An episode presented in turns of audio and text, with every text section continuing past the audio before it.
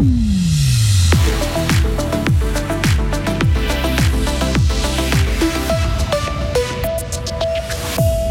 Les robots mettent la main à la pâte. Le 25e concours national de robotique se tenait ce week-end à Fribourg. Il tente de contourner les sanctions pesant contre la Russie. Près d'une trentaine de procédures pénales ouvertes en Suisse.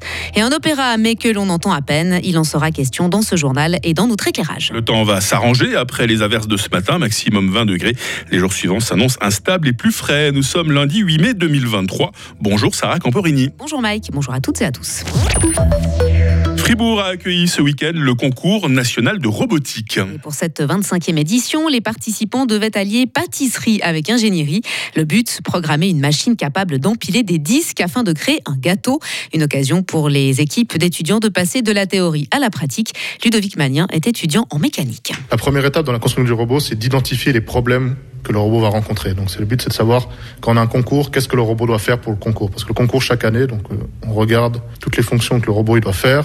Et à partir de ça, on construit le robot, on construit par faire un châssis, des, toutes les parties qui sont mécaniques, puis après on fait l'adressage, tout ce qui est électrique et les choses comme ça, informatique. Un travail de longue haleine qui nécessite une bonne cohésion de groupe. C'est un mix de compétences, c'est ça qui est intéressant, c'est qu'on a besoin de compétences en mécanique, en électronique et en informatique. Et en fait, le but, c'est de réussir à parler ensemble, que tous les ingénieurs, là, tous les étudiants, futurs ingénieurs, puissent communiquer ensemble et arrivent à se comprendre, à parler le même langage et on doit, le but c'est de tout mixer ensemble parce que la mécanique ne fonctionne pas sans l'électronique qui fait bouger des parties. L'électronique ne va pas réussir avec euh, l'informatique. Donc euh, voilà. Et les trois meilleures équipes parmi les dix présentes ce week-end seront qualifiées pour les championnats d'Europe. Est-ce que vous aimez le fromage? Eh bien, c'est à Gruyère qu'il vous fallait aller ce week-end. Marché de fromage, bien sûr, mais aussi stand artisanat local, démonstration, encore animation musicale.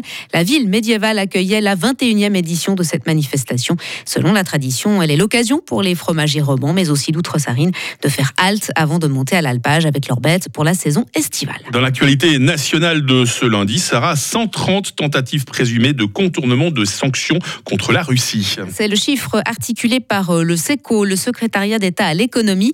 Et sur ce total, près de 30 ont donné lieu à des procédures pénales administratives. Selon la Zontag Zeitung, les avoirs de la Banque centrale russe en Suisse atteindraient 10 milliards de francs, un montant pas encore confirmé par le SECO. Et puis sur le terrain, Kiev a essuyé de nouvelles attaques aériennes la nuit dernière. Selon le maire de la capitale ukrainienne, quatre personnes ont été blessées. Au sud du pays, la région d'Odessa a également été visée. Les autorités locales évoquent notamment un grave incendie provoqué par un missile sur une infrastructure logistique. Des notes tout en retenue et des chuchotements. Les musiciens de l'ensemble Diachronie de Fribourg se produisaient ce week-end au Nouveau Monde dans le cadre du Klang Festival et proposaient au public une immersion dans une œuvre de David Lang.